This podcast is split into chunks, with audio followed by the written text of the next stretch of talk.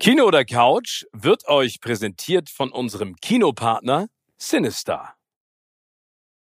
Mit Silke habe ich gerade darüber gesprochen, warum wir uns selbst kasteien und uns selbst foltern und Horrorfilme angucken und vor allen Dingen, was der erfolgreichste Horrorfilm aller Zeiten S in uns ausgelöst hat.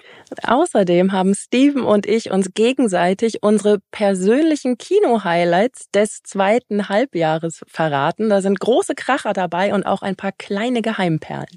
Und wir haben natürlich aus der Welt der Stars und Sternchen noch ein paar sehr spannende Neuigkeiten für euch.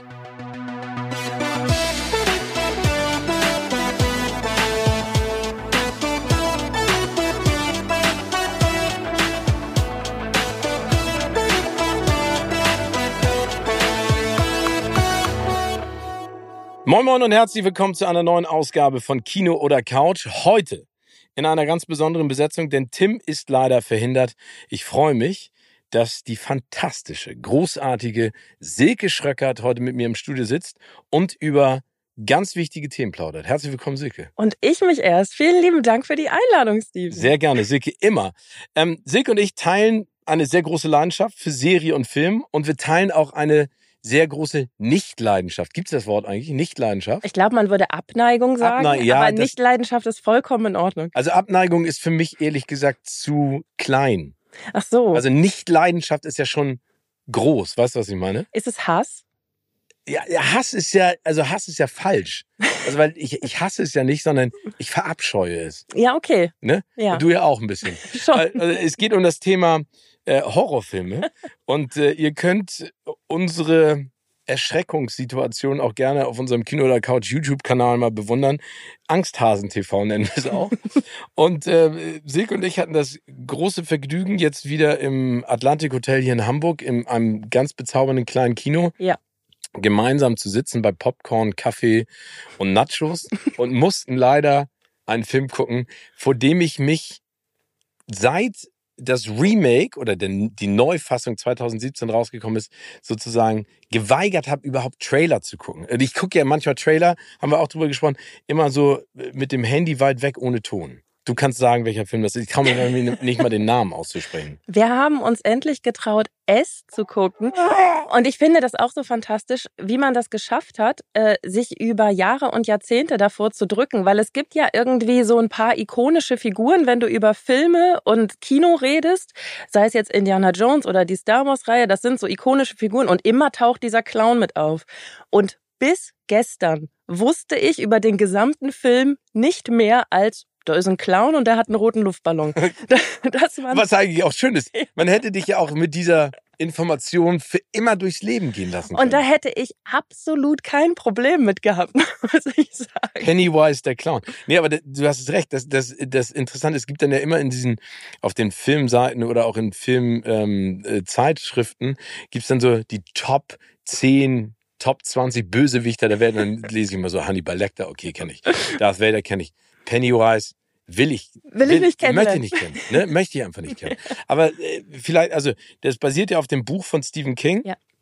Ähm, 1536 Seiten. Das, auch das werde ich nie lesen. Also ich, das würde ich gar nicht durchhalten. Das ist vermutlich auch schlimmer, als den Film zu schauen, Oh ja. weil dein Kopfkino da noch viel mehr draus macht. könnte Ja, aber das, das Kopfkino hat mir schon gereicht, als wir beide da im Kino gesessen haben. Also vielleicht für all diejenigen unter euch, die noch nie von diesem Film gehört haben. Es geht um eine kleine Stadt im US-Bundesstaat Maine namens Derry, ähm, das äh, alle 27 Jahre heimgesucht wird vom Clown Pennywise. Also die hatten schon eine relativ große Tradition an schlimmen Unglücksfällen in der Stadt.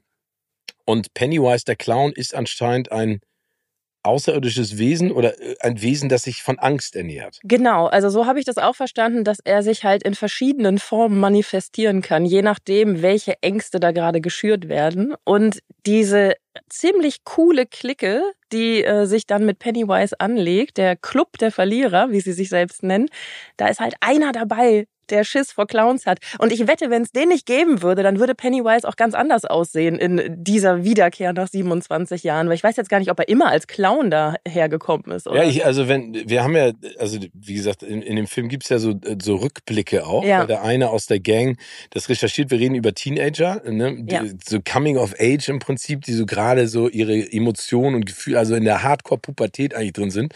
Ähm, und das ist so eine Gang äh, wie die Goonies oder aus Stand By Me, also es ist einfach cool. Ja. Und was an dem Film wirklich positiv zu bewerten ist, nochmal, äh, Silke und ich haben sofort in die Figuren verknallt. Ja, ne? mega, mega. Die hatten so eine Harmonie miteinander und man hat so mit denen mitgefiebert, weil die auch, und das haben wir ja beide gesagt, das wäre schon Horror ausreichend, wenn dieser Pennywise nicht kommen würde, alle so beschissene Elternhäuser hatten. Unfassbar, ne? Wirklich, also wirklich deswegen auch ja geprägt sind von einer Angst vor dem eigenen Elternhaus, dass der also der Pennywise kann immer nur dann Böses ausrichten, wenn er halt Angst spürt. Und je mehr Angst man vor ihm hat, desto stärker wird er. Und da hat er sich natürlich mit diesem Club der Verlierer welche ausgesucht, die schon ihr Leben lang in Angst in der Kindheit gelebt haben.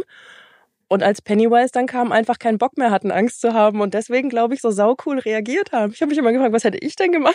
Nee, vor- das Nummer eins, aber Nummer zwei, ähm, also dieses ganze Setting, das ist ja immer so spannend, wenn du so eintauchst und emotional so eine Bindung findest zu den Figuren, aber was du auch gesagt hast, wenn du mit denen mitleidest und auf einmal so Hassgefühle den Eltern gegenüber, und dann gibt's natürlich auch, wie in jeder Highschool in Amerika, die die Jocks oder die Idioten, ne, die, Ja. die dann die, den Club der Verlierer ähm, ärgern. Aber was mich jetzt mal interessieren würde, also ich hatte wirklich Albträume im Wissen, dass ich den Film gucken muss. Das fand ich faszinierend. Das ist ja, äh, äh, das ist jetzt ein bisschen ausgeplaudert von hinter den Kulissen, dass du hingekommen bist ins Kino und schon vorher Schiss hattest, weil du dir so viele Gedanken gemacht hast in der Nacht vorher. Normalerweise kommen ja die Albträume in der Nacht, nachdem man so einen Hattest Film du? gesehen. Nee, und das wollte ich nämlich erzählen, weil diese coolen Kinder ja am Ende tatsächlich, ohne jetzt zu viel zu verraten, ne, aber am Ende lassen, lässt das Ganze einen ja mit einem guten Gefühl dann irgendwie doch zurück. Und das hat bei mir heute Nacht die, ich sag jetzt mal, Albtraumkurve extrem niedrig gehalten. Aber das ist total spannend, weil das hast du auch beim Gucken schon gesagt. Wir haben jetzt ja schon viele äh, Horrorfilme gucken Ja. müssen, ne? Also von äh, Sinister über Babadook, Hereditary. Hereditary. Ähm, und das Interessante ist immer, dass die meisten Horrorfilme ja immer mit so einer Bad Note eigentlich Ja. aufhören. Und da ist etwas Positives, auch wenn es nur der erste von zwei Teilen ist. Ist ja der erfolgreichste Horrorfilm überhaupt, der Ja. jemals ins Kino gekommen ist. Und ähm, ich, ich hatte auch das Gefühl und diese Antizipation, die ich hatte auf den Film, hat sich natürlich dann noch mehr gesteigert, als Pennywise zum ersten Mal aufgetreten ist. Und da wird ja von Bill Skarsgård auch wirklich crazy und bösartig dargestellt. Ja. Diese, dieses Hüpfen in der Stimme und dieses Hin und Her und dieses Verrückte, das ist ja das, das womit ich überhaupt nicht klarkomme. Ähm, und komischerweise hatte ich in Anführungszeichen noch keine richtig Hardcore-Albträume. Ich habe so ein bisschen, ich hoffe, dass mein Alter mir da etwas Gutes verheißt, das ich schnell vergesse. Das- ist natürlich sehr gut möglich. Ich bin natürlich noch lange nicht so. alt. Nein, du bist ja noch jung. Ich bitte dich. Also du, du wirst es für immer mit dir tragen. Ich habe das ja, ich habe ja, morgens stehe ich auf und weiß manchmal gar nicht, wie ich heiße. Das Ja, ist ja das Schöne. Schwierig, hast du so einen Reminder? Ja, ich schreibe das auf alle Spiegel. Sehr gut. Es gibt aber nur noch einen bei uns. Also ich, ich habe äh, wie immer, nachdem wir beide das Vergnügen hatten, so etwas zu machen, alle Lampen an, also im wahrsten Sinne. Also du haust dir richtig einen rein und machst alle Lampen an. Also ich dachte alle Lampen an, okay. Also ich schlafe dann wirklich wie ein Kind bei Licht, weil ich das, ich kann das nicht beenden, diese Gedanken über den Film. Und äh, wenn gerade wie bei äh, dem Film, den wir jetzt zuletzt gesehen hatten mit dem Boogeyman, ja. da war ja auch die Idee, der kommt ja nur im Dunkeln. Ne? Oh. so, also, Aber das, das ist jetzt immer ganz interessant, ne? weil äh, da, da, da oute ich mich jetzt auch mal ganz klar. Ich muss, bin ja relativ viel auch beruflich unterwegs und bin in Hotels. Und es gibt ja die Menschen, die machen alles komplett dunkel. Ne? Also da, Mhm. die ziehen ja jeden Vorhang davor und stellen sich noch zwei Kissen davor, damit Ja. es dunkel ist. Ich lasse ja alles auf. ich, Ich, la- ich, la- wirklich, ich lasse alles auf. Und ich hasse es zum Beispiel. Es gibt so Hotelzimmer, die hasse ich. Und zwar ist das Bett.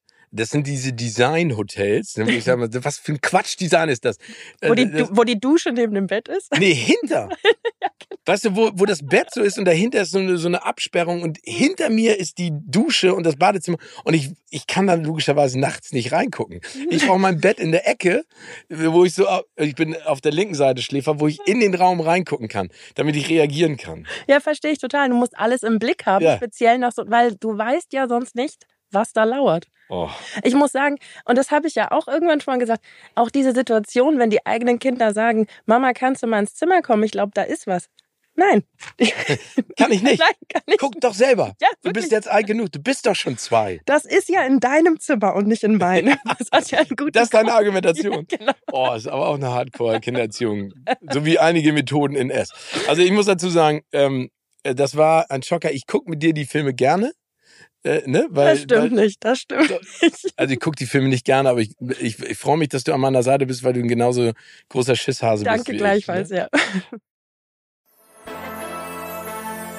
Werbung ist euch beiden eigentlich mal aufgefallen, dass es immer so saisonale Kino-Highlights gibt? Also vor allen Dingen, es gibt ja klassische Weihnachtsfilme, aber es gibt ja eigentlich keine klassischen Osterfilme. Das stimmt. Obwohl, das Schöne an Ostern ist ja, es starten ganz viele Kino-Highlights und vor allen Dingen läutet Ostern für mich immer den Frühling ein und auf den freue ich mich. Und Ostern ist ja auch gar nicht mal mehr so lange hin. Und damit gibt es neben den ganzen spannenden Kino-Highlights eigentlich auch einen großartigen Anlass zum Schenken. Unser Kinopartner Sinister macht es euch einfach mit passenden Kinogutscheinen zu Ostern. Für Hollywood-Hasen und Kinoküken wie Steven. Mit den Kinogutscheinen schenkt ihr Freude und gemeinsame Emotionen, spannende Filme und tolle Kinoerlebnisse vor der großen Leinwand mit perfektem Sound im Lieblingssinister. Die Gutschein-Specials Kinospaß für Kids und Kinospaß für Teens haben ein Snack und ein Getränk inklusive. Und damit ihr auch den erwachsenen Hollywood-Hasen ein passendes Geschenk machen könnt, hat Sinister natürlich auch den passenden Gutschein.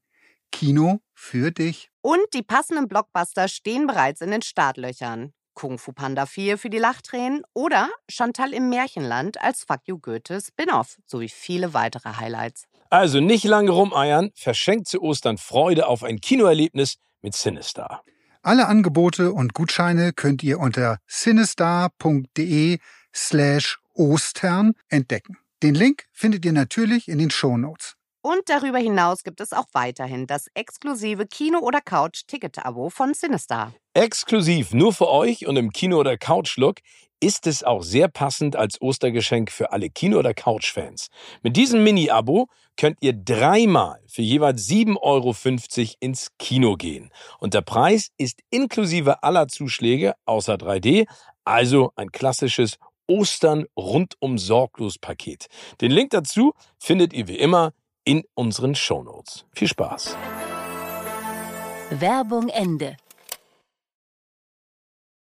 Hast du denn, äh, liebe Silke, jetzt aktuell was im Kino gesehen? Weil der Film ist ja sechs Jahre alt ähm, und äh, ja, ist ein Klassiker unter den Horrorfilmen, den ich aber nur auch nur einmal gucken will. Aber warst du jetzt gerade aktuell im Kino und hast was gesehen? Ich, ich war im Kino. Ich habe einen ähm, ziemlich guten Ausgleich, möchte ich sagen, zu äh, es gehabt, weil ich die ich habe nicht die Kinder mit ins Kino genommen, die Kinder haben mich mit ins Kino genommen. Ja. Wir haben uns den Miraculous Ladybug und Cat Noir Film angeguckt. Oh. Das ist ja ein absolutes Serienphänomen und der Film ist schon eine Ewigkeit im Kino.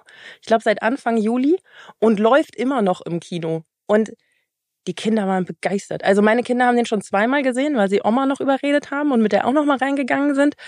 Und das ist eine richtige Liebesgeschichte. Also es ist ja? richtig ein Film mit Handlung. Es Aber es ist ja eine Serie eigentlich. Ne? Es ist eigentlich eine Serie, hat auch schon unfassbar viele Staffeln und geht ja immer weiter. Und dieser Film ist sozusagen, ich glaube, die ersten fünf oder sechs Staffeln zusammengerafft. Also die Idee war auch, wenn man die Serie nicht kennt, dass man dann diesen Film von A bis Z versteht. Ich war chancenlos. Ich musste mir von meiner Sechsjährigen immer erklären lassen, wer jetzt was da, warum und wer mit wem und wieso. Aber sie war voll on fire und fand das großartig und wie gesagt, wollte den nochmal sehen. Und ich habe so ein bisschen der Verdacht, äh, den Verdacht, der Film wird noch länger im Kino laufen, weil das ist so ein Nachmittags-Wochenendprogramm, wo Kinder halt ihre Eltern mit reinschleppen und, und bei uns erfolgreich geklappt hat. Also ich kenne nur das, es gab mal früher ein Spiel, das hieß Ladybug. Das war von ColecoVision der sozusagen Gegner von Pac-Man auf Atari. und ich habe immer Ladybug gespielt. Das war ganz geil. Es war im Prinzip so ein Marienkäfer, der rumlief, auch im Labyrinth und er konnte die Türen drehen und sowas. Also ich kenne mich mit, ich kenne mich mit Paw Patrol sehr gut aus. Ja, da kommt ja auch. Da kommt der zweite Film, Paw Patrol, Paw Patrol, Helfer auf die Pfoten. Ähm, nee, aber äh, worum geht's äh, bei Mir Miraculous und Ladybug und wie, was, was, was war der dritte Name? Also Cat Noir. Cat Noir. Ah, Nämlich ganz clever. Es gibt nämlich sowohl eine weibliche als auch eine männliche Hauptfigur zum Identifizieren, damit es so ein bisschen beide. Damit das Merchandise. Ja, genau. Ne? Damit du nicht sagen kannst, "Hm, das ist aber nur für Mädchen. Mhm. Und äh, das sind Superhelden in der Stadt Paris. Und sie haben geheime Identitäten. Die, das Intro ist auch immer schon so geil. Sie ist eigentlich ein ganz normales Mädchen in einer ganz normalen Stadt. Wenn da nicht folgende Information wäre, nämlich, dass sie ein Miraculous, das ist so eine kleine, so ein Schmuckstück, so ein magisches, was sie halt verwandelt in eine Superheldin. Und jetzt musst du aufpassen, weil jetzt wird's kompliziert. Die Nicht-Superheldin ist in den Nicht-Superhelden verliebt, aber er erwidert ihre Liebe nicht. Aber wenn sie beide Superhelden sind, Lieben sie sich. nein, dann ist er in sie verliebt, aber sie nicht in ihn. Ah, okay. Warum auch immer, weil es sind ja dieselben Personen. Also, aber Okay, aber sie, aber erinnern denn die, die Figuren, wenn sie Superheldinnen sind, das, was sie machen, auch als normale Person? Ja, aber ihre Identitäten sind geheim. Sie wissen gar nicht, dass sie in Wahrheit die Teenager, also sie weiß nicht, dass er der ist, in den sie verliebt ist. Und er weiß auch nicht, dass sie die ist, in die in ihn verliebt ist. Und jetzt merkst du schon, ich komme an meine Grenzen, ne? aber meine Sechsjährige malt dir dazu ein Diagramm auf, die kann dir das Okay. genau erklären. Und ist das denn so eine Art äh, Identitätenverwandlung wie damals in den ursprünglichen Superman-Filmen? Clark Kent setzt eine Brille auf und man denkt so, nee, nimmt die Brille ab und ist Superman und setzt die Brille auf und ist Clark Kent und keiner erkennt's? Absolut. Ah, okay.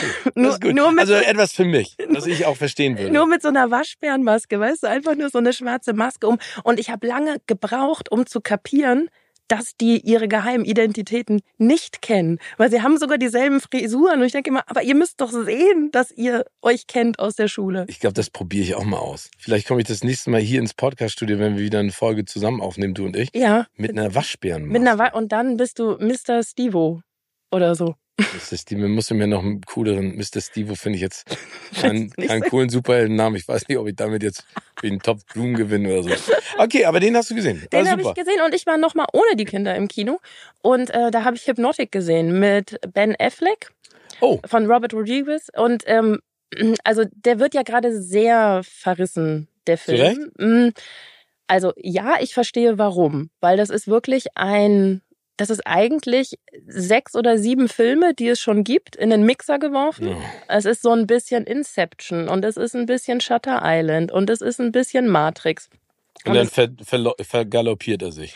ja, es ist halt nicht eine einzige neue Idee. Ne? Also du hast halt alles schon mal gesehen. Du sagst halt irgendwie, ah, okay, jetzt kommt derselbe Twist irgendwie wie bei, wie bei Shutter Island. Und jetzt kommt derselbe Effekt, die Straße klappt sich so hoch und plötzlich fahren Züge am Himmel, wo du denkst, ja, das war cool in Inception, weil ich es da das erste Mal gesehen habe. Aber jetzt sehe ich's und sag, ah, das kenne ich ja aus Inception. Okay. So, und deswegen bekommt der Film gerade zu Recht sehr, sehr viel Häme. Und ich weiß, ich begebe mich aus, auf dünnes Eis, aber ich finde den Film insgesamt trotzdem nicht so schlecht, wie er gerade dargestellt wird, weil er trotzdem eine Geschichte erzählt, die ist nicht neu. Also und gerade wenn man dann hört, dass das vom Regisseur irgendwie das Wunschprojekt seit zehn Jahren oder so, fragt äh, zehn Jahren war, fragt man sich echt. Also hattest du keine eigene Idee? Ähm, aber insgesamt kommt am Ende halt ein Film raus, wo ich denke, wir können ja nicht immer davon ausgehen, dass jeder Kinogänger, gerade die unter 20-Jährigen, Shutter Island und Matrix und Inception und alle Filme gesehen haben und sofort diesen Wiedererkennungswert haben. Klar, dann ist es immer noch eine geklaute Idee, aber ich glaube, man muss so ein bisschen probieren, mal mit einer jüngeren Brille das zu sehen, als wir beide jetzt zum Beispiel, und zu sagen, okay, es hat nicht immer jeder schon alle Filme gesehen. Aber ich finde das ein total guter Punkt. Ich finde auch ehrlich gesagt gar nicht schlimm, wenn eine Idee, die es schon gab, nochmal in ein neues Gewand gegossen wird. Das ist ja nicht unbedingt ein Ausschlusskriterium. Ich finde es sogar ehrlich gesagt extrem arrogant von ganz vielen Filmliebhabern und Filmliebhaberinnen, das dann als Ausschlusskriterium oder als negatives Kriterium anzusehen und deswegen Film zu zerreißen.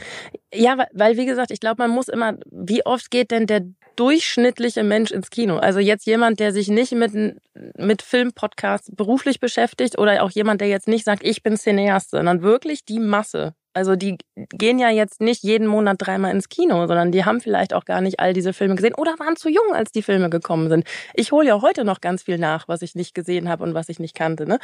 Und ähm, deswegen glaube ich, ist es okay, wenn jetzt auch ein jüngeres Publikum sagt, ey geil, hat mich umgehauen, eine aufgeklappte Straße, wo irgendwie Züge am Himmel fahren, habe ich vorher noch nicht gesehen. Ja, aber das ist, es läuft jetzt ja gerade aktuell im Radio so ein Remix von äh, Say Say Say von Michael Jackson und Paul McCartney, ne? Ja. Ich meine, das ist ein geiler Song im, im Original gewesen und jetzt hat irgendein DJ, keine Ahnung, Kaigo oder wer auch immer, das ein bisschen geremixed und das ist ein Mördererfolg, ne? Und dann denke ich auch immer in der Sekunde, okay, ich meine, das sind Michael Jackson, Paul McCartney, die haben einfach schon richtig geile Sachen gemacht, aber genau wie du gesagt hast, es ist Musik, die einer vielen Generationen überhaupt gar nicht geläufig ist, auch völlig zu Recht.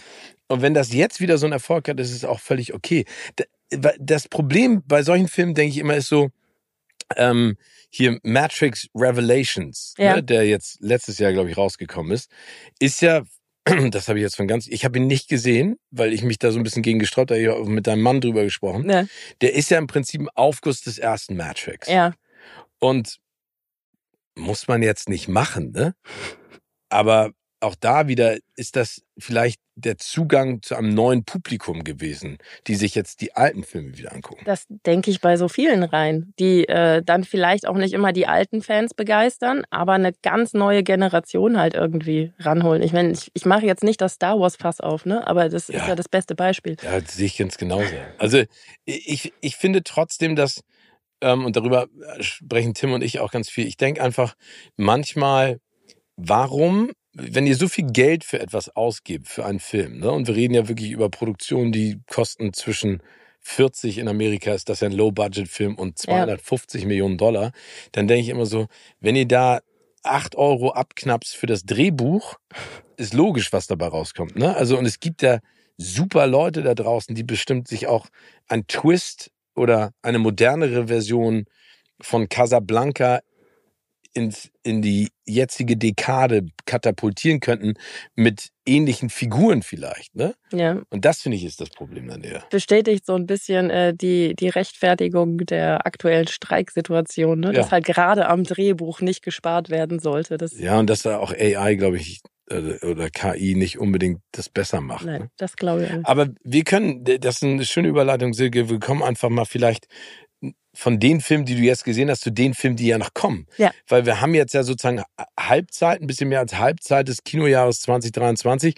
Und Silke und ich haben uns mal in Vorbereitung auf die heutige Episode von Kino der Couch mal Gedanken drüber gemacht, über welche drei Filme oder die Top drei Filme, auf die wir uns ganz besonders freuen, ähm, im, im kommenden Halbjahr. Und wir machen jetzt mal Ping-Pong. Du fängst an. Also das ist jetzt bei mir keine, keine Ranking-Liste im Sinne von, das ist der Film, auf den ich mich am allermeisten freue, sondern das sind die drei Filme, auf die ich Bock habe. Fang du mal an. Bei mir ist es tatsächlich jetzt als erstes der Film, auf den ich mich am allermeisten Okay. freue. Ähm, der war, hat jetzt gerade auch in Cannes eine Auszeichnung bekommen. Ähm, der Anatomie eines Falls heißt der mit Sandra Hüller. Oh, die ist super. Die, Die- ist super. Die ist wirklich großartig. Also ich fand sie in Toni Erdmann cool. Ich fand sie in Schlaf cool. Den haben wir doch sogar auch Mhm. hier zusammen gesehen, genau. Und ähm, jetzt war sie ja in Cannes mit zwei Filmen vertreten. Der hat, äh, der hat dann auch gewonnen. Und da geht es um, ja, also eigentlich ist das so ein klassisches Who Done It. Aber es geht dabei auch so um die Sezierung ihrer Ehe. Also es ist halt äh, die Frage, wie ist ihr Ehemann umgekommen? Also Anatomie eines Falles, der ist halt wirklich vom Dach gefallen und es wird jetzt quasi vor Gericht seziert, wie konnte er da runterfallen und wurde da vielleicht nicht doch irgendwie nachgeholfen oder war es Selbstmord oder ein Unfall. Und diesen Trailer habe ich schon dreimal gesehen und ich habe so Bock auf diesen Film und ich liebe ja sowieso äh, so Rätsel Whodunits, ne, wo man so ein bisschen mitraten kann, aber wenn es dann auch noch so darum geht, eine Ehe und ein Familienleben so ein bisschen ja einfach auf den Tisch zu packen, ich glaube, das kann sehr sehr gut werden. Das glaube ich auch. Und äh, Sandra Hüller, du hast gerade angesprochen, macht das ja schon sehr lange und hat dann durch Toni Erdmann endlich mal diese Aufmerksamkeit gekriegt, die sie auch verdient. Und ich finde die einfach, ich finde die ich finde sie so mutig in der Rollenauswahl, die sie trifft, Ja. aber dann auch so unfassbar passioniert und leidenschaftlich in der Erfüllung dieser Rolle. Weißt du, was ich meine? Ja, das stimmt. Ja. Und äh, ich habe den Trailer auch gesehen und ich, ich, ich kleb so an ihr. Weißt du, was ich meine? Also ich kleb an, an dem Spiel und an dem, was sie macht. Und es ist ja kein Spiel. Also es wirkt ja nicht so, als wenn sie spielt, sondern sie ist diese Person. Aber ich kleb richtig an ihr dran. Also ich glaube auch, das ist ein geiler Film. Ja, ich finde auch bei ihr denkt man immer, also wenn man die jetzt treffen würde, ich hatte die Freude noch nicht, aber wenn man die treffen würde, ich würde auch irgendwie erwarten, dass sie immer genau diese, weißt du, diesen Sprachduktus hat und so. Es würde mich total schockieren, wenn sie in Wahrheit ganz anders sprechen würde, weil ich es mir gar Stimmt. nicht anders vorstellen kann. So. Ja, aber das ist ja das Ja. Tollste, das Ja. größte Kompliment eigentlich. Also ich freue mich auf einen Film, äh, der jetzt im zweiten Halbjahr 2023 rauskommt und der heißt The Creator. Ja, Das ist äh, der neue Film von Gareth Edwards, der, äh, du hast eben gerade angesprochen, aus dem Star Wars-Universum eigentlich für mich den besten neuen Film gemacht hat. Und zwar Rogue One, A Star Wars Story. Ja. Vorher der Monsters gemacht und auch Godzilla. Und in den Hauptrollen sieht man John David Washington, also den Sohn von Denzel Washington, den ich ja auch schon in Tenet echt super fand. ja. Den mag ich gerne. Und Ken Watanabe, sag ich mal, eine Ikone des asiatischen Films. Und es geht im Prinzip um etwas, was aktuell ja auch in Mission Impossible haben wir da, äh, danach kurz auch drüber gesprochen, ein sehr aktuelles Thema und zwar künstliche Intelligenz ähm, oder AI im Englischen und natürlich der Horrorvision der Menschheit auch, dass sich irgendwann die Maschinen gegen uns wenden. Das hat Terminator und Arnold Schwarzenegger schon vor Jahrzehnten ähm, mit James Cameron, ups, äh, propagiert und auch gezeigt.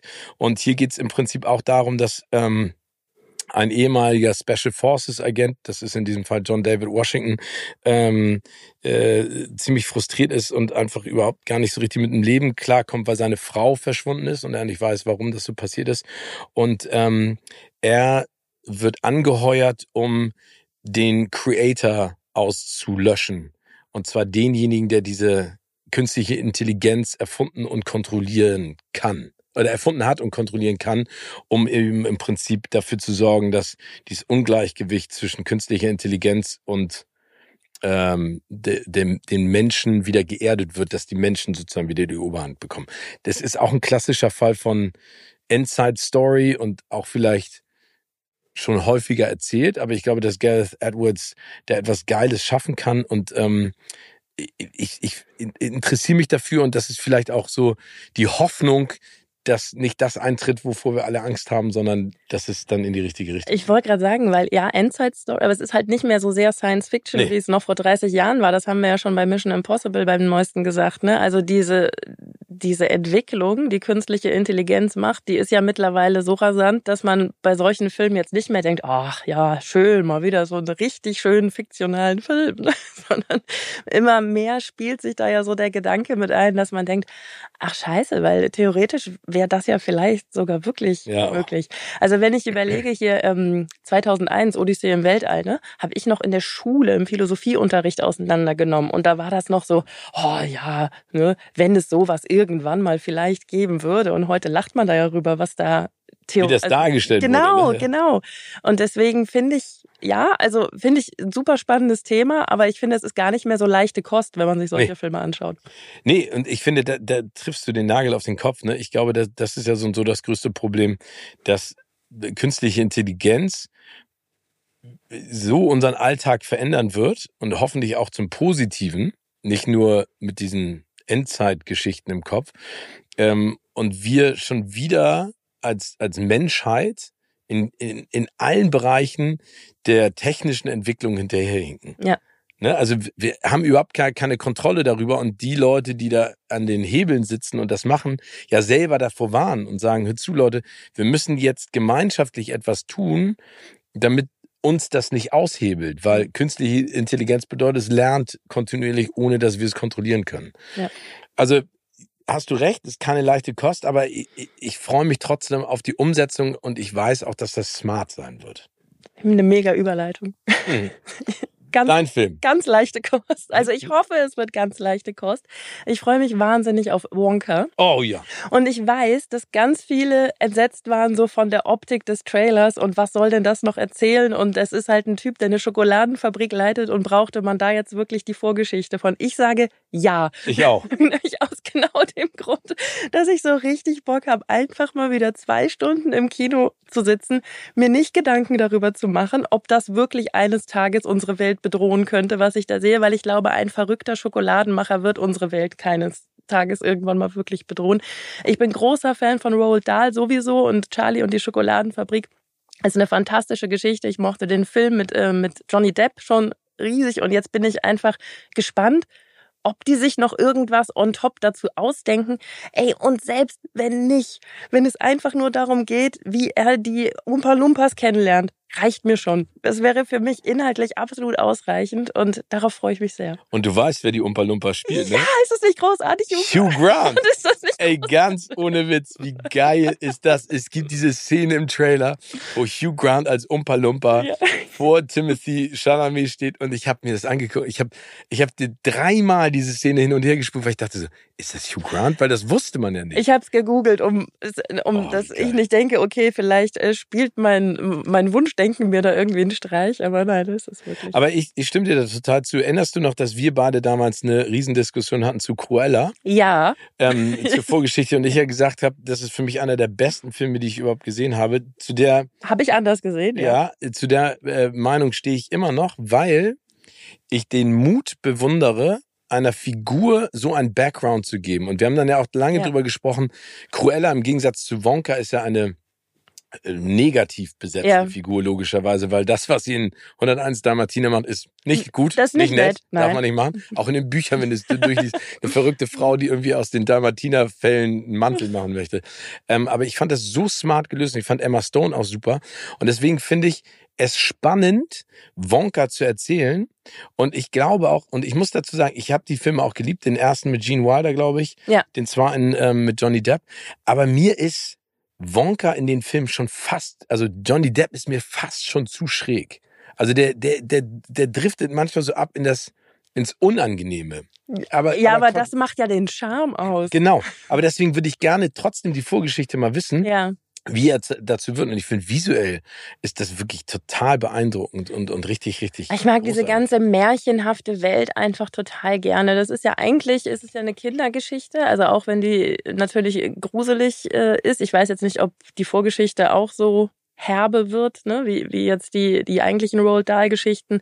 Aber ich finde, als Erwachsener sich mal einzugestehen, dass man mal wieder Bock auf so eine bunte Märchenwelt hat, ist vollkommen in Ordnung. Ja, und vor allen Dingen hoffe ich einfach, Timothy Chalamet sieht für mich äh, zum Beispiel in Dune, auf den ich mich auch freue, aber den habe ich jetzt nicht in der Liste, auf den zweiten Teil. In Dune am Ende hat es mich fast genervt, weil das für mich so ein Werbespot war. Du siehst immer nur, wie er so seine Augenpartie mit der Locke drin und äh, wie er Schweiß runter dr- droppt und das ist so für irgendein Parfum, so, Ja, keine Ahnung, Davidoff oder irgendwas. Und deswegen freue ich mich, weil ich halte ihn ja für einen sehr, sehr guten Schauspieler, auch einen coolen Typen, wenn er da wieder so eine Rolle spielt, wo er mal zeigen kann, was er, Was er kann. Was er kann. Ja. Ähm, apropos zeigen, was sie können. Es gibt einen Film, äh, der ja auch jetzt schon als großer Kandidat für jegliche Preise, falls sie denn überhaupt stattfinden werden nächstes Jahr, Ja. ähm, gehandelt wird, und zwar Killers of the Flower Moon Ja. äh, von Martin Scorsese mit äh, Leo DiCaprio und äh, Robert De Niro, basierend auf einem Buch. Vielleicht kurz zusammengefasst: Es geht um äh, ein in, um das indigene Volk der Osage, glaube ich, wird das ausgesprochen, O-S-A-G-E oder Osage. Ähm, Damit lasse ich dich allein. Genau, die auf, auf ihrem Gebiet ähm, äh, eine Ölquelle finden, beziehungsweise auf eine Ölquelle stoßen und logischerweise dadurch reich werden, aber die Bewohner des Ortes, ähm, sag ich mal, die Einwanderer, die damals natürlich den amerikanischen Westen erobert haben, mit, mit einer unfassbaren Skrupellosigkeit und Brutalität, dem nicht äh, offen gegenüberstehen Ja. und äh, sozusagen versuchen, sich an dem Reichtum selber zu bereichern und Ja. das indigene Volk im Prinzip auszulöschen durch bösartigste Art und Weisen. Tim hat das Buch gelesen, sagt, das ist äh, fantastisch. Ich glaube, dass dieser Film auch großartig wird. Ich habe da wieder ein bisschen Respekt vor, weil der ist länger als drei Stunden. Ich glaube, der ist drei Stunden zwanzig oder sowas. Wow. Aber diese Kombination aus Leo, Martin und Robert, klingt so, als wenn das meine Freunde sind, ne? Ja, Leo, Martin und Robert. Gib's doch zu, die Ähm, kommen gleich noch. Ja, die kommen gleich noch. Ist super und ich habe da auch den Trailer gesehen und, und Leonardo DiCaprios Figur ähm, äh, verliebt sich in, äh, in eine Frau des indigenen Volkes und die heiraten, kriegen Kinder und er ist, glaube ich, so mittendrin, aber seine Figur habe ich auch noch nicht richtig verstanden. Also ich glaube, das wird wirklich beeindruckend und und ähm, und spannend und ich wünsche mir einfach auch, dass Martin Scorsese einen langen Film macht, der besser ist als der letzte mit Robert De Niro, Al Pacino und ähm, na, wie heißt unser kleiner Kreischkerl nochmal, der da extra dieses Mafia-Epos, das Ja. alle so gelobt haben, wo ich, den ich an drei verschiedenen Tagen innerhalb von drei Wochen mir angeguckt habe, weil ich es nicht ertragen habe, weil ich den so schlecht fand. Dann ist die Wirkung natürlich auch eine andere als von den Machern beabsichtigt. Ja, also ich, ich Wenn ich das mal so sagen darf. Nee, ich fand, ich fand die Maskerade schlecht. Ich fand Ja. das Drehbuch, er hat sich hingezogen. Ich habe da gesessen und gedacht, unfassbar, wie langweilig der Film ist. Und ich, äh, auch da werde ich mir wieder viele Hassmails anhören müssen. Aber ich stehe dazu. Dieser Film, ich habe sogar den Titel vergessen, weil ich den Film so schlecht finde. Gut, dein dritter. Äh, mein dritter ist, eine, ist ein kleiner, ja, Geheimtipp weiß ich ja nicht, weil ich noch nicht weiß, wie er wird, aber er ist, glaube ich, nicht so wahnsinnig jetzt äh, auf dem Zettel bei vielen Leuten. Also es ist nämlich ein Schwarz-Weiß-Film aus Island. Oh, Äh, Driving Mom heißt der. Und da geht es um ein Mutter-Sohn-Gespann, also schon sehr, sehr betagt. Und die Mutter formuliert schon mal in weiser Voraussicht ihre letzten Willen, was sie noch machen möchte, was sie noch sehen möchte, ähm, welch, äh, einen, einen bestimmten Wasserfall auf Island, den sie noch sehen möchte. Und gerade als sie diese Wünsche dann quasi veräußert hat, verstirbt sie tatsächlich auch. Und der Sohn möchte ihr aber diese Wünsche noch erfüllen. Also begibt er sich mit seiner toten Mutter auf einen Roadtrip, um diese Orte noch zu besuchen, die sie sehen möchte. Und der, der Trailer ist so tragisch, aber auch komisch, weil er fängt dann an, sich einzubreden, dass sie noch mit ihm redet. Weißt du, so ein bisschen, ich musste ein bisschen an Swiss Army Man denken, so, okay. ne? So, auf, aber dann auch immer mal wieder witzig zwischendurch, aber auch sehr tragisch. Und ich freue mich da sehr drauf, weil ich mir das sehr spannend vorstelle. Also einmal dieses, dieses Thema äh, finde ich immer sowieso gut, wenn das Thema Tod nicht so klein gemacht wird, sondern weil es ist nun mal Teil des Lebens. Ne? Wenn, ein- wenn ein ganzer Film sich um das Thema Tod irgendwie dreht, dann finde ich das immer interessant zu sehen, wie das inszeniert wurde. Und dann gerade auch bei so einem Thema noch so viel Humor mit reinzubekommen. Also ich bin ganz gespannt, wie das wird. Und ich hoffe, dass es ein paar Kinos geben wird, die den, den mit zeigen. aufnehmen. Ja, das ist ja dann immer bei sowas ähm, Experimentellen irgendwie die, die größere Frage, wann und wo man Gelegenheit bekommt, ähm, die zu sehen. Aber da haben wir ja in, in Hamburg eigentlich immer Glück, dass das da stimmt. Kinos Da sind schöne Kinder. Aber Ja. ich finde solche Filme, ich habe auch immer das Gefühl, das ist ja, also auch wenn es isländisch ist, so Skandinavien, so Richtung Island und sowas, die können mit diesen Themen auch mit einer anderen Leichtigkeit umgehen und auch vielleicht äh, mit einer anderen Art von Humor. Ne? In Deutschland wird es immer sehr ernst oder sehr klamaukig und die haben, die haben so eine, so eine gesunde Art, das irgendwie, Das liegt aber, glaube ich, komplett an unserem Kulturgut, wie wir mit dem Thema Tod im Allgemeinen Ja. äh, umgehen. Ich meine, schau dir diesen äh, Dias de la Muerta an. Ne? Da gibt's dann einen Kinderfilm mit Coco, wo auf einmal Tod und Sterben überhaupt nicht mehr gruselig ist für Kinder. So ein, so ein ganzer Animationsfilm, einfach nur, weil sich ein ander, also weil man sich die, die Idee über das Leben nach dem Tod aus einem anderen Land halt ähm, zum Thema gemacht hat. Das- Da sind wir in Deutschland leider nicht weit so. von entfernt. Ja. Aber das, auch, vielleicht hilft dieser Film ja auch ein bisschen, sich mit dieser Thematik auseinanderzusetzen. Ich bin gespannt. Ähm, ich habe äh, zwei Filme äh, sozusagen als dritten und einen würde ich ein bisschen länger ausführen und den anderen ein bisschen kürzer. Und ich sage auch warum. Ist für mich okay oder wartest du jetzt auf Absolution? Nein, ich warte auf Absolution ja, von dir. Auf, ist, okay. Nein, sehr gerne. Genau, also der eine ist ähm, ähm, Wochenendrebellen Ja, von Marc Rotemund mit äh, Florian David Fitz und Eileen äh, Tetzel, äh, die ich beide großartig finde. mag Florian David Fitz sehr, sehr gerne. Ich, ich finde ihn fantastisch und äh, es geht, es ist eine Buchverfilmung, es geht im Prinzip um eine Familie, ein Ehepaar mit einem autistischen Sohn, der ganz streng nur durch den Alltag kommt durch ein klares Regelwerk, also durch einen klaren Ablauf dessen, was die ganze Zeit passieren Ja. muss, der Sohn. Und ähm, der Florian David Fitz, sein Vater spielt, der beruflich selten zu Hause ist. Und Eileen Tetze, die Mutter, die so alles versucht miteinander irgendwie klarzukommen und irgendwie ähm, auf die Reihe zu kriegen und und das mit Ach und Krach schafft und aber auch sehr enttäuscht ist von Florian das Person, dass er nie da ist und ähm, der Sohn, sag ich mal, nicht mehr in der Schule sein möchte, Mhm. weil er sich ausgeschlossen fühlt, weil alle Kinder da einen Lieblingsverein haben und er hat halt keinen, weil er war Fußballverein, er weiß nicht, wie er sich damit auseinandersetzen soll. Und der Vater dann, äh, weil er sich selber, sag ich mal, sieht und merkt, dass er seinen Sohn vernachlässigt, einen Pakt schließt und sagt, du bleibst auf der Schule und dafür suche ich mit dir deinen Lieblingsfußballclub aus. Und der Junge sagt, ja, aber dafür muss ich halt auch alle sehen. Und äh, der Vater leichtsinnig sagt, ja, ähm, aber der Junge meint vor Ort sehen. Und das heißt, sie müssen alle Zweitliga- und Erstliga-Stadien besuchen, um die Vereine vor Ort zu sehen. Und daraus wird so ein Roadtrip. Und ich habe jetzt äh, Anfang des Jahres mal einen Trailer gesehen. Ja. Und der geht so ans Herz und der ist so berührend und hat so viel Wärme. Und es geht in diesem Film auch primär um, um das Thema, wie gestalte ich eigentlich mein Leben? Ne? Und Ja. wie wird mein Leben bestimmt durch äh, gewisse Dinge von außen, die ich nicht kontrollieren kann? Ne? Also, dass wir auch alle in so einen Arbeitsrhythmus verfallen und dadurch Freunde und Familie vernachlässigen.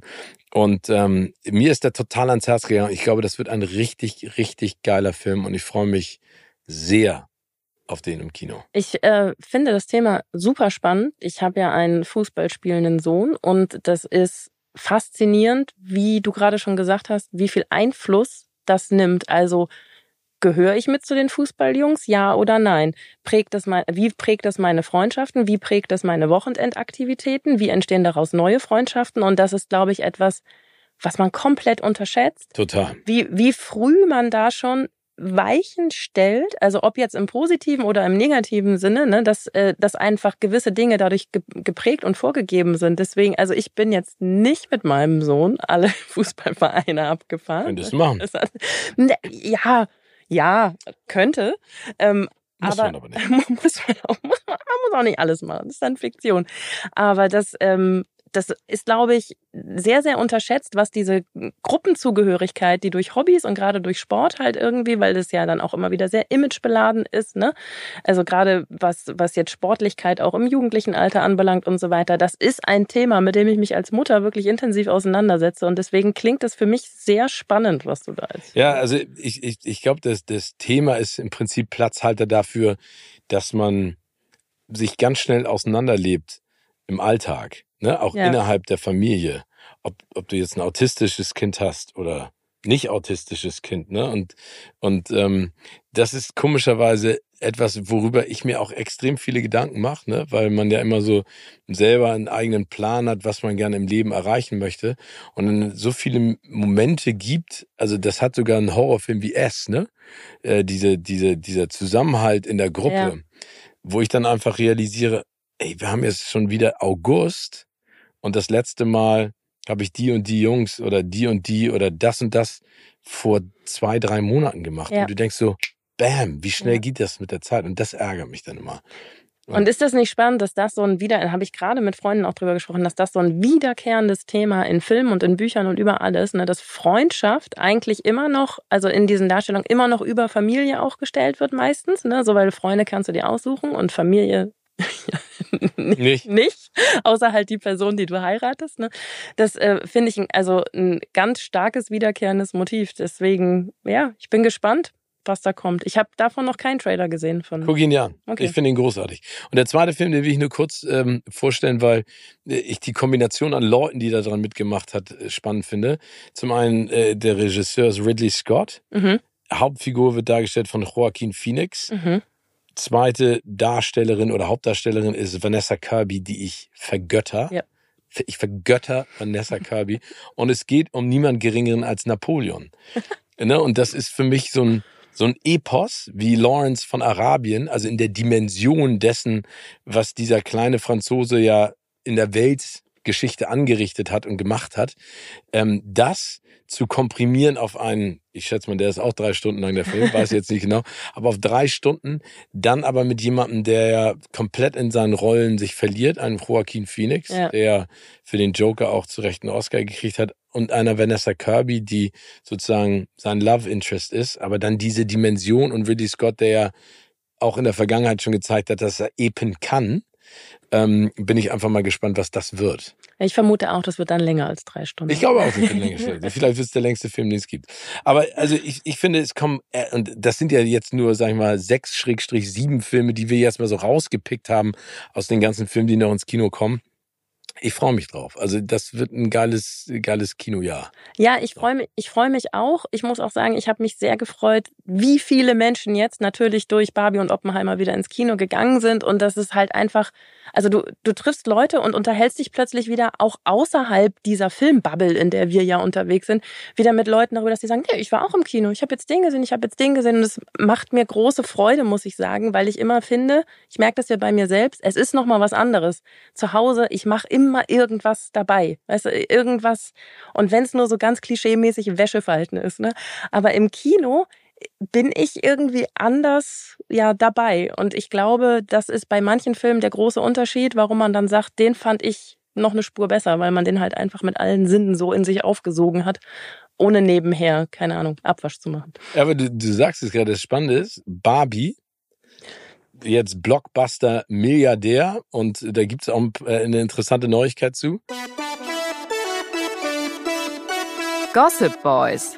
Hollywood Gossip, kuratiert von Steven und Tim. Weil das ist zum Beispiel ein Film, du kannst jeden fragen, egal welchen Alters, welchen Geschlechts, was weiß ich, alle haben Barbie gesehen. Ja, das ist faszinierend, oder? Ja, und das ist total geil. Also es freut mich. Und weil der Film ist ja auch wirklich richtig gut. Und es gibt äh, jetzt auf YouTube ähm, so ein sehr schönes Behind the Scenes von einer meiner Lieblingsszenen. Und zwar ist das äh, dieser Dance Battle, den Ryan Gosling als Ken äh, dahin zaubert, wie er dafür trainiert und singt. Und es ist so schön. Guckt euch das unbedingt an. Also es ist ja eh im Film meine Lieblingsszene, hatte ich ja mit in der Review mit dir damals auch gesagt, ist dieses I'm Just Can, das ist auch einfach also unabhängig vom Film, das ist ein guter Song. Ja. Den, kann, den kann man mitsingen und der hat Ohrwurmpotenzial. Und ich mag diese Be- Behind-the-Scenes-Sachen auch immer total gerne. Ich finde es fast noch ein bisschen früh. Meistens macht es noch mehr Spaß, wenn man solche Sachen Jahre später entdeckt und dann irgendwie sagt, ach guck mal hier irgendwie. Ich habe jetzt gerade, was habe ich denn gerade gestern in der Timeline gehabt? Ach ja, wie wie Will Ferrell sich für Saturday Night Live beworben hat. So ein Video, weißt du, so ein Video, wo er einfach auf dem Boden rumrollt und eine Katze nachmacht. Und ich finde das dann immer so spannend, solche Einblicke zu bekommen, in der Hoffnung, dass es nicht alles komplett gestaged und gefaked ist. Irgendwie jetzt bei, bei, ähm, bei Barbie gab es ja auch das Video, wo sie ihr zum Geburtstag gratuliert haben. Erinnerst du dich Ja, ja. daran? Das war ja auch mega. Ich fand, es hatte so ein bisschen so ein Marketing-Geschmäckle dabei. So, ach echt, das habt ihr. Aber das Ryan Gosling finde ich jetzt gar nicht. Nee, ich glaube, Das das, ist ein, das ist einfach. Rehearsal-Material, genau. Ja. Das, das ist einfach, was so, so mit dabei ist. Nee, es ähm, macht Spaß. Das ist ja genau das, was man eigentlich wissen möchte. Wie sind die Sachen entstanden und wie ist es dazu gekommen? Ja, und wie viel Spaß hatten die? Ja, Weil das wenn- macht einem dann selber noch mehr Spaß. Wenn die sich so dabei beäumeln, wie man sich selber im Kinosaal beäumelt hat, ist doch großartig. Nee, und apropos Songs, weil du gesagt hast, es ist ein guter Song, kommen wir vielleicht zu einem Künstler, der extrem erfolgreich äh, durch den deutschsprachigen Raum zieht und das jetzt schon seit Jahren ist Contra K. Ähm, der hat ein äh, Video rausgebracht, Summertime heißt es, Ja. 7 Minuten 31 und es ist so ein bisschen so ein Mix aus, finde ich, The Gentleman ähm, und, äh, und Pulp Fiction. Ne, also in dem Style, äh, äh, wie die Filme auch gedreht werden. Es ist im Prinzip so, so eine, so eine Gangstergeschichte. Und seine Fanbase äh, fand das Video so geil, und es ist wirklich geil, guckt es euch mal an, äh, auch so hochwertig gedreht. Das haben die in Südafrika gemacht, dass sie gesagt haben, mach daraus einen Film. Und äh, die schreiben jetzt gerade das Drehbuch dafür, für, ein, für einen Langspielfilm äh, von Summertime. Ich weiß nicht, ob das Summertime heißt. Sitzen die alle dran. Die haben auch schon äh, die komplette technische Crew, soweit ich das verstanden habe, und wollen diesen Film jetzt bald drehen. Und ich glaube, Contra K hat das auf seiner, hast du gesagt, ne, auf seiner Instagram-Seite. Ja, auf, auf der Instagram-Seite hatte er, ähm, hatte er dazu halt nur geschrieben, so wer hat den Musikclip schon gesehen, wer hat das, wer, wer hat den Video, wer hat das Video gesehen und dann so äh, ja, wenn Film, also es war, es war, es war ein kurzer Satz, es war so, äh, äh, wo sollte der Film dazu laufen? Oder wenn ich einen Film mache, wo sollte der laufen? So ungefähr. Also jetzt noch nicht so, dass ich daraus gelesen hätte, dass tatsächlich ein Film daraus entstehen soll. Deswegen fand ich das jetzt spannend, dass du da schon mehr wusstest. Und ähm, Amazon Prime hat darauf reagiert ne, und hat gesagt so nach dem Motto, meldet euch, ne, sagt Bescheid, wir sind am Start. Du, also schaden kann ihn das nicht. ne? Und ich meine, Contra K ist, wie gesagt, äh, extrem erfolgreich, ein ganz feiner Kerl. Der war auch äh, in einer der Episoden bei mir zu Gast, also okay. in der früheren Version von Kino ja. oder Couch. Ähm, hat der hier gesessen, wo ich jetzt... Nee, leider, wir, wir haben das remote gemacht. Es Na tut mir gut. leid. Naja, ein aber, bisschen, ein bisschen den Vibe spüre ich trotzdem. Ja, aber ein, ein geiler Typ und äh, wir drücken die Daumen, dass aus Summertime ein erfolgreicher Film wird, ob das jetzt bei Amazon ist oder dann im Kino. Silke, und ich kann an dieser Stelle nur sagen, vielen Dank, dass du heute dabei warst. Äh, die, die Minuten sind verflogen und es hat äh, wie immer riesig Freude gemacht. Denk immer dran, äh, ihr könnt uns auch visuell beobachten, Silke und mich beim Filme gucken, also bei unseren Angsthasendrehs oder auch bei anderen Reviews auf unserem Kino- oder Couch-Kanal. Und Silke, ich freue mich aufs nächste Mal. Vielen lieben Dank für die Einladung. Ich mich auch, Steven. Immer gerne. Tschüss. Tschüss.